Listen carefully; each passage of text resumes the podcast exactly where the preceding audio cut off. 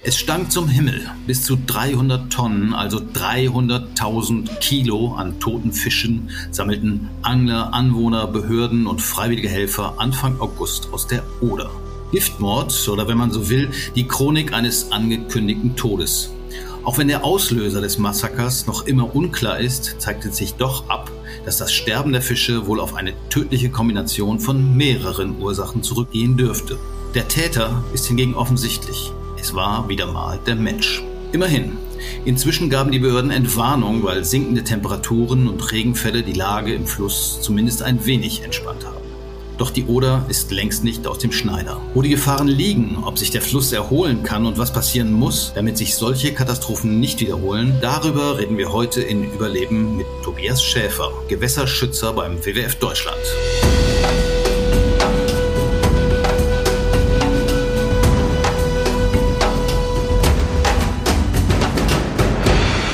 Ist Jörn Ehlers und ich sage herzlich willkommen. Hallo Tobias. Hallo Jörn. Unruhige Wochen liegen hinter dir. Du warst permanent auch mit den polnischen Kollegen in Kontakt. Wie ist denn die Lage momentan? Schwimmt in der Oder überhaupt noch etwas, was Geräten hat oder ist der Fluss komplett tot? Der Fluss ist nicht komplett tot, das ist die gute Nachricht. Ähm, die Katastrophe war natürlich wirklich eine Katastrophe für die Fischwelt, aber auch für die Muscheln.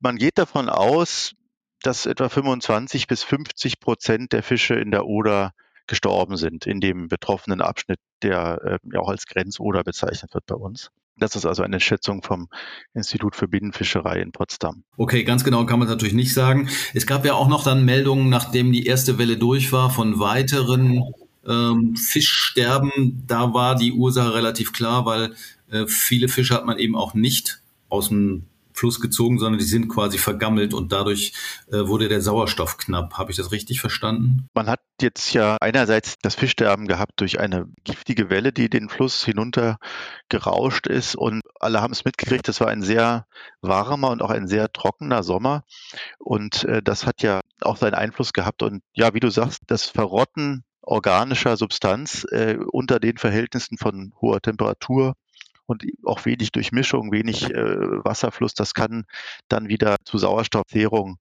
und Sauerstoffarmut oder sogar sauerstofffreien Verhältnissen führen. Und das kann wiederum dann ja Fische und andere Organismen töten. Hm, also das war, was dann später war, offensichtlich der Erstickungstod. Äh, bei der großen Welle ist man sich noch nicht so ganz sicher, wobei sich die Indizien ja verdichten, dass es wohl vor allen Dingen eine Giftalge, eine Goldalge war, die dort geblüht hat und dann quasi die Tiere vergiftet hat. Lass uns, bevor wir nochmal auf die Todesart eingehen, ein bisschen den Fluss entlang gehen, weil alle, die in Erdkunde vielleicht gerade krank waren, die haben zwar gehört, irgendwie die, die Oder ist der Grenzfluss, ähm, aber vielleicht gehen wir mal den Fluss entlang und gucken uns mal den Tatort ein bisschen genauer an. Also man kann sich beim Fluss natürlich immer überlegen, ob man ihn von der Mündung aus hoch äh, wandert oder von der Quelle nach unten. Und das Schöne am Fluss ist, es ist eigentlich beides gleich sinnvoll. Aber wenn du magst, fangen wir äh, mit der Quelle an. Also die, der Oberlauf der Oder liegt in Tschechien und ähm, auch gar nicht so weit weg von der Gegend, wo auch die Elbe entspringt. Und die Oder fließt dann ja. Richtung Polen, das sind ungefähr 50 Kilometer, habe ich nachguckt. Da ist es wahrscheinlich noch ein relativ äh, kleiner Fluss oder Bach oder wie muss man sich vorstellen? Muss gestehen, dass ich jetzt die Oder in Tschechien selbst noch nicht besucht habe. Aber man darf nicht unterschätzen, dass das schon ein wesentlicher Anteil des Einzugsgebietes ist und auch da, ähm, äh, was also Regen oder auch sonstige Niederschläge angeht, sehr viel äh, des Wassers äh, sich sammelt, was dann den Fluss hinuntergeht. Bei einem Fluss muss man ja, das möchte ich doch gleich noch sagen, bei einem Fluss muss man ja immer in der Dimension ähm, denken, dass es einerseits den Lauf gibt, aber eben das sogenannte Einzugsgebiet, also die Gegend, wo, wenn ein Wassertropfen als Regen herunterfällt, das Wasser dann zusammenläuft, um am Ende in diesem Fluss zu landen. Und das Einzugsgebiet der Oder ähm, ist äh, überwiegend in Polen. Es beginnt eben im Oberlauf bereits in Tschechien und es ist ein sehr asymmetrisches Einzugsgebiet. Also wenn man sich das auf der Karte anguckt, wird man sehen, dass Deutschland nur einen sehr kleinen Teil dieser Einzugsgebietsfläche umfasst und der größte Teil liegt in Polen und aus Tschechien, genau. Also Tschechien haben wir durch, dann kommt der Fluss nach Polen. Dort sind es ungefähr 500 Kilometer, die er sich dort durchschlängelt. Aber erstmal muss er durch das äh, ja, wie sagt man, schlesisches Industriegebiet. Das heißt, er wird also auch stark industriell beeinflusst. Ja, also das ist eine Bergbauregion, da ist das Schlesische Industrierevier. Das ist ähm, natürlich wirklich ein hochindustrialisiertes Areal. Und grundsätzlich ähm, ist es ja so, in einer Bergbauregion muss man natürlich sehr massiv in den Wasserhaushalt eingreifen. Das ist überall so, das lässt sich gar nicht vermeiden. Man geht da ja in die Tiefe, auch selbst wenn es ein Tagebau ist. Und das ist ja wie das Ruhrgebiet. Also das hat ja eine ähnliche Tradition. Da findet wirklich Bergbau und Industrie, industrielle Produktion in großem Maßstab statt. Und das bleibt natürlich nicht ohne Folgen für den Fluss, um es erstmal allgemein zu sagen. Und dann schließt sich eine, ein Abschnitt an, der nicht so stark industrialisiert ist, wo der Fluss aber eben auch als Wasserstraße ausgebaut ist und auch sehr stark wasserbaulich überformt ist. Das meine ich in dem Fall mit domestiziert. Und das zieht sich sozusagen dann in Richtung der deutschen Grenze. Also das ist, fängt irgendwo südlich von Breslau an und geht dann bis zur Grenze. Da sind viele Staustufen. Da staut man den Fluss, um ihn schiffbar zu machen oder warum macht man das? Genau, das sind also ähm, Staustufen, um die Schiffbarkeit äh, zu verbessern. Man unterscheidet ja bei den Wasserstraßen im Prinzip äh, zwei Möglichkeiten, die, den, den, die frei fließenden Strecken und die staugeregelten Strecken. Das heißt, der Stau äh, entsteht durch ein Bauwerk, das quer zur Fließrichtung im Gewässer steht, also eine Mauer, ein Wehr. Mhm. Und das, das, dieses Bauwerk erzeugt einen Rückstau. Und äh, das hängt dann von der Geografie ab, wie sich das genau auswirkt. Aber im Prinzip ist es ganz einfach. Der Sinn einer Staustufe ist, das Gefälle eines Flussabschnittes auf einen Punkt zu konzentrieren. Mhm. Also es entsteht so etwas ähnliches wie ein See, ein Rückstau beeinflusster Flussabschnitt und alles, was vorher an Gefälle sozusagen sich auf dieser Strecke allmählich äh, ähm, ähm, in, in Strömung umgesetzt hat, das wird an der Staumauer mit einem an einem Punkt konzentriert und dann hat man in der Regel eine Schleuse, wo das Schiff hoch und runter gefahren werden kann, dass da äh, auf diesem Fluss fahren Also im Grunde ein Fahrstuhl für Schiffe. Äh, das ist gut für die Schifffahrt, aber schlecht für die Natur. Und deshalb sind Naturschützer wie der WWF meistens auch gegen solche Aufstauungen. Ähm, das ist nach wie vor richtig und denn es sind ja auch noch weitere Staustufen geplant, oder? Ja, auf jeden Fall ist das so. In dem Moment, wo der Fluss seinen freifließenden Charakter verliert, äh, ist ein Wesensmerkmal des Flusses dahin. Und diese Staustufe äh, ändert den gesamten ja, wie soll man das sagen? Es ändert sozusagen den gesamten Charakter des Flusses. Es ist mhm. nicht nur, dass das Wasser nicht mehr fließt, sondern auch das Sediment, was im Fluss äh, transportiert wird, das Geschiebe oder auch das Totholz, kann ja nicht mehr in dieser Weise den Fluss hinunterwandern. Der Fluss ist auch in seiner äh, Fähigkeit, rechts und links auszuufern und zu Ufer zu erodieren und sich dynamisch zu verlagern, mhm. äh, eingeschränkt. Und es kommt eigentlich zu einer, ja, ich sage nochmal, Domestizierung eines Fließgewässers und im Prinzip, wenn es schlecht läuft, hat man am Schluss eine Kaskade von Stauseen äh, statt eines Flusses. Mhm. Und die Fische kommen, wandernde Fische kommen eben auch nicht mehr den Fluss rauf. Äh, Aale zum Beispiel oder weiß ich, Lachse, gibt es Lachse in der Oder, keine Ahnung. Ja, ja, gibt es, ja. natürlich. Ja. Äh, also die haben auch Probleme. Gut, äh, wir nähern uns quasi jetzt der deutsch-polnischen Grenze. Dort ist der äh, Fluss noch relativ unverbaut. Es gibt wenig Maßnahmen, die sozusagen vorgenommen worden sind. Das liegt auch daran, weil es eben ein Grenzfluss ist. Und da müssen sich immer beide Seiten darauf einigen, wenn man da rumbaggern und bauen will. Trotzdem ist äh, die Oder in großer Gefahr, weil natürlich noch diverse Maßnahmen geplant sind. Äh, was macht dir da besonders Sorgen? Welche Pläne gibt es für die Oder?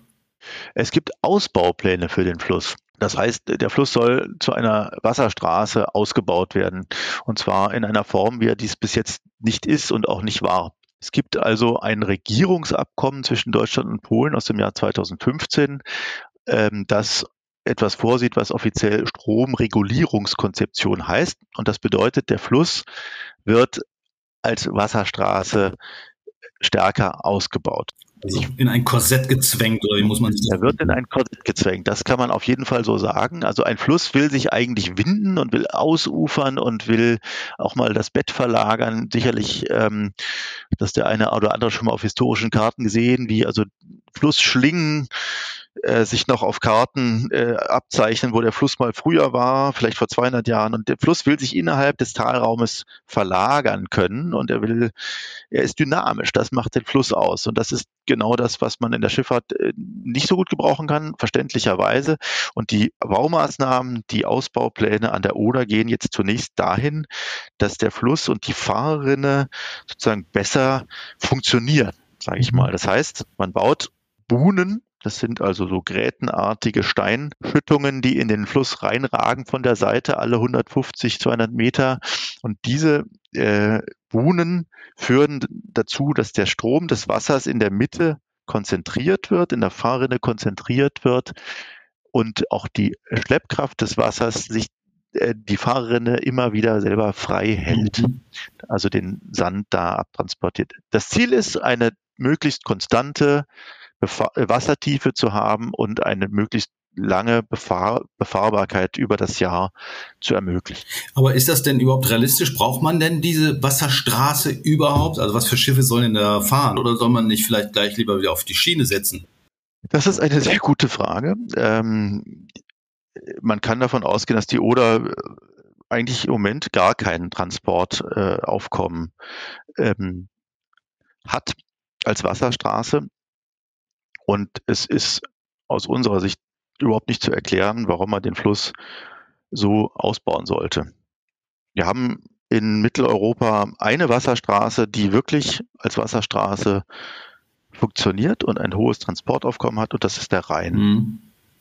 Und der Rhein ist ein völlig anderer Fluss, und zwar aus zwei Gründen, mindestens zwei Gründen. Der Rhein ist ein viel größerer Fluss mit einem viel größeren Einzugsgebiet und er ist eben zum Teil Gletscher gespeist. Das heißt, die konstante, die konstanten Abflussverhältnisse oder ein Mindestabfluss wird auch durch die Gletscherschnitze ermöglicht.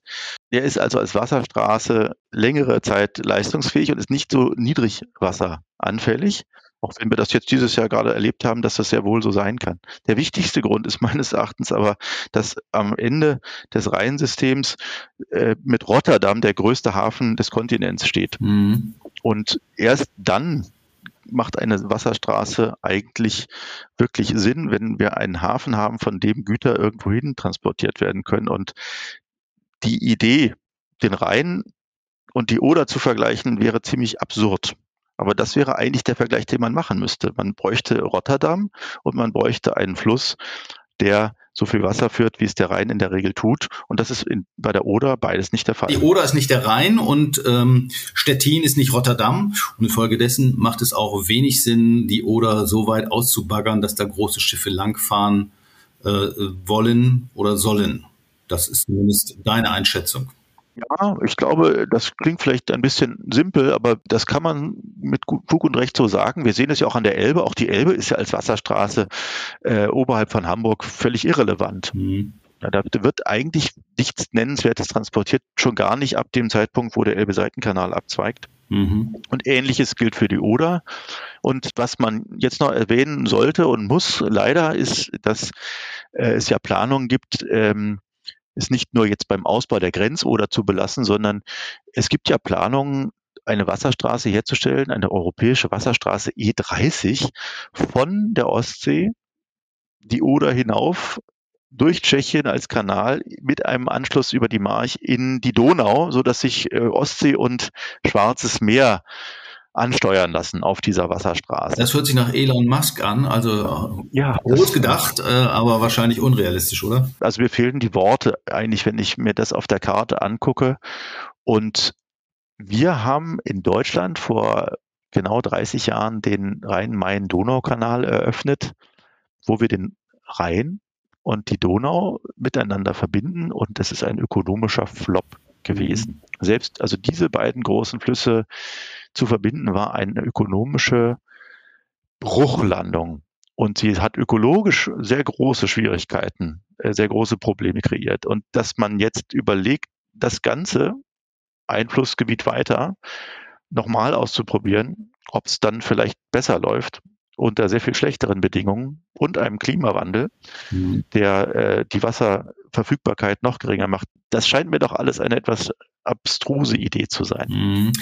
Äh, für wie realistisch hältst du es, dass man diese Pläne noch verhindern kann? Ähm, und was müsste da passieren? Ich muss es für realistisch halten und ich halte es für sehr realistisch, weil die Pläne völlig unrealistisch mhm. sind. Also da sind natürlich äh, riesige Investitionssummen vorgesehen und das sind riesige Baumaßnahmen, die da jetzt angestrebt werden. Und das läuft sozusagen, das ruckt an, aber es ist in seiner Zielsetzung ja völlig unrealistisch und äh, wir müssen es schaffen, jetzt an diesem Punkt uns mal darauf zu besinnen, was diesem Fluss eigentlich gerade widerfahren ist. Und der Fluss ist jetzt schon durch, seine, durch seinen jetzigen Ausbauzustand, der noch relativ naturnah ist, der ist jetzt schon an einem Punkt gewesen, wo äh, er sehr anfällig ist, wie wir bei der Katastrophe gesehen haben. Und wir wissen, dass die Widerstandsfähigkeit des Ökosystems Fluss dramatisch einbrechen wird, wenn ein weiterer Ausbau wie geplant erfolgt. Also wenn wir die Oder retten wollen, müssen wir diesen Ausbau verhindern. Und ich halte das für sehr realistisch, weil ich glaube, dass man Geldgeber davon überzeugen kann, dass man Flüsse nicht so hinrichten darf. Und es ist natürlich dann auch die Gefahr, du hast das Thema Klimawandel äh, angesprochen, dass diese Investitionen letztendlich auch äh, Fehlinvestitionen sind, denn mit dem Klimawandel wird sich die Wasserknappheit wahrscheinlich auch in der Oder eher ein äh, eher stärker bemerkbar machen. Und dann hat man ja genau das Problem, dass man zwar vielleicht das Bett vertieft hat, ähm, aber trotzdem kein Wasser drin ist. Ja, also das äh, kann man, davon darf man leider ausgehen. Und vor allem ist es ja auch eine Frage der äh, zeitlichen Verteilung der, der Niederschläge. Was wir ja erleben, ist, dass die Extremereignisse zunehmen. Und äh, man kann natürlich bei extremem Niedrigwasser schlecht Schiff fahren, man kann aber auch bei Hochwasser schlecht Schiff fahren. Ähm, von daher werden die Phasen, in denen wir quasi normale Verhältnisse haben, ja immer kürzer und unvorhersehbarer. Und ein Transportsystem darauf basieren zu lassen, wie äh, diesen Sommer das Wetter wird, scheint mir nicht zukunftsgerecht zu sein. Okay. Gut, wir haben über die Ausbaupläne oder die Ausbaualbträume an der Oder gesprochen, hoffen, dass wir sie verhindern können. Ich würde gerne nochmal zurückkommen zu der äh, Giftkatastrophe in diesem Sommer. Wir haben immer noch nicht äh, klären können, exakt äh, wie sozusagen das Salz und die Alge in den Fluss gekommen ist. Da sucht man wohl weiter, wenn ich das richtig weiß. Es hat ja einiges auch deutlich gemacht, dass man offenbar den Gesundheitszustand des Flusses nicht ordentlich überwacht. Äh, kann man hoffen, dass sich durch diese, durch diese Katastrophe, ähm, dass man was gelernt hat und dort einiges verbessern wird? Ja, das glaube ich auf jeden Fall. Also ich will gleich nochmal was zu den bisherigen Erkenntnissen sagen, aber ähm, was wir jetzt schon erleben, ist, dass also durch Fernerkundung ganz interessante äh, Methodiken jetzt angewandt werden, wie man äh, rekonstruieren kann, wie sich diese Giftwelle ausgebreitet hat, wie das Algenwachstum äh, dann im Fluss sich ausgebreitet hat.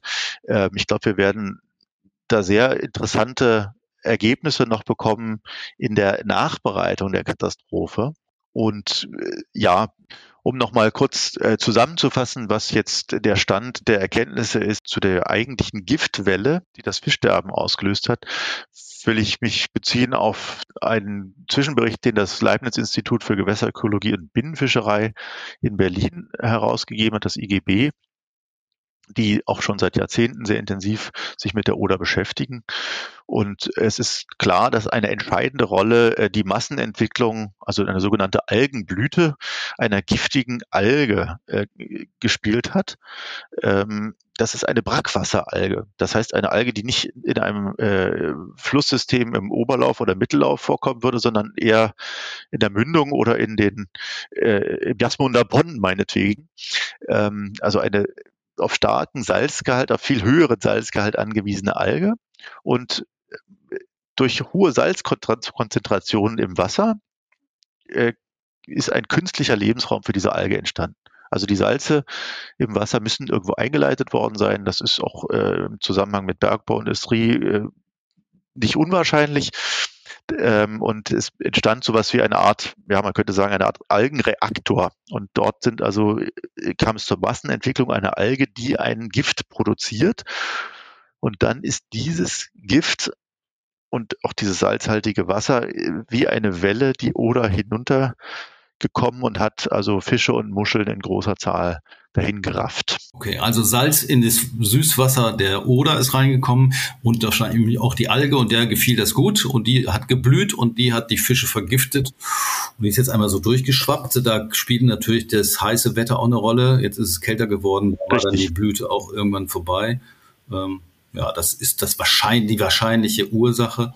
Äh, entscheidend ist aber ja auch, inwieweit man solche Einleitungen kontrollieren kann oder kontrolliert. Ähm, die polnischen Behörden haben festgestellt, dass es 280 illegale Einleitungen von irgendwelchen Stoffen wohl gegeben hat. Äh, da hat man wahrscheinlich noch eine ganze Weile zu suchen, was das genau gewesen ist. Das wird ja alles Mögliche vermutlich sein, oder? Dazu kann ich jetzt tatsächlich weniger sagen. Da bin ich äh, nicht wirklich sprechfähig zu. Sicherlich hat sich jetzt offenbart, dass am Vollzug äh, vielleicht auch an der Genehmigungspraxis nicht alles 100 Prozent gestimmt hat. Ich will aber sagen, das, was wir jetzt erlebt haben, ähm, ist ein, ein Zusammenspiel ganz verschiedener Faktoren. Und das zeigt eben, wie, wie verletzlich dieses Flusssystem äh, ist. Und wir haben also die genannten Salzeinleitungen gehabt, aber auch hohe Nährstoffgehalte im Wasser, die Temperaturen waren zu dem Zeitpunkt sehr hoch und die Wasserführung gering, also sowieso wenig Verdünnungsmöglichkeiten. Also wir haben eine Katastrophe, die sich aus einer Vielzahl menschgemachter Faktoren zusammensetzt. Und die Widerstandsfähigkeit des Flusses hat nicht ausgereicht, um das zu parieren. Mhm. Und wir müssen jetzt vor allem über die Resilienz des Flusses nachdenken. Wir müssen natürlich einerseits auch über die Einleitungen nachdenken, aber das ist wirklich Sache dann der Behörden und des Vollzuges, aber es geht sehr stark darum, sich klarzumachen, dass das Ökosystem Fluss das kaum noch verkraften kann und eigentlich gestärkt werden muss. Dieser Patient braucht jetzt eine Genesung und der braucht nicht weitere Amputationen, sondern der braucht eine Stärkung seines Immun- und Abwehrsystems. Okay, ähm, Dr. Dr. Tobias, was ähm, verordnest du dann dem Fluss? Mal abgesehen davon, dass man ihn nicht weiter aufstauen soll, was brauchen wir?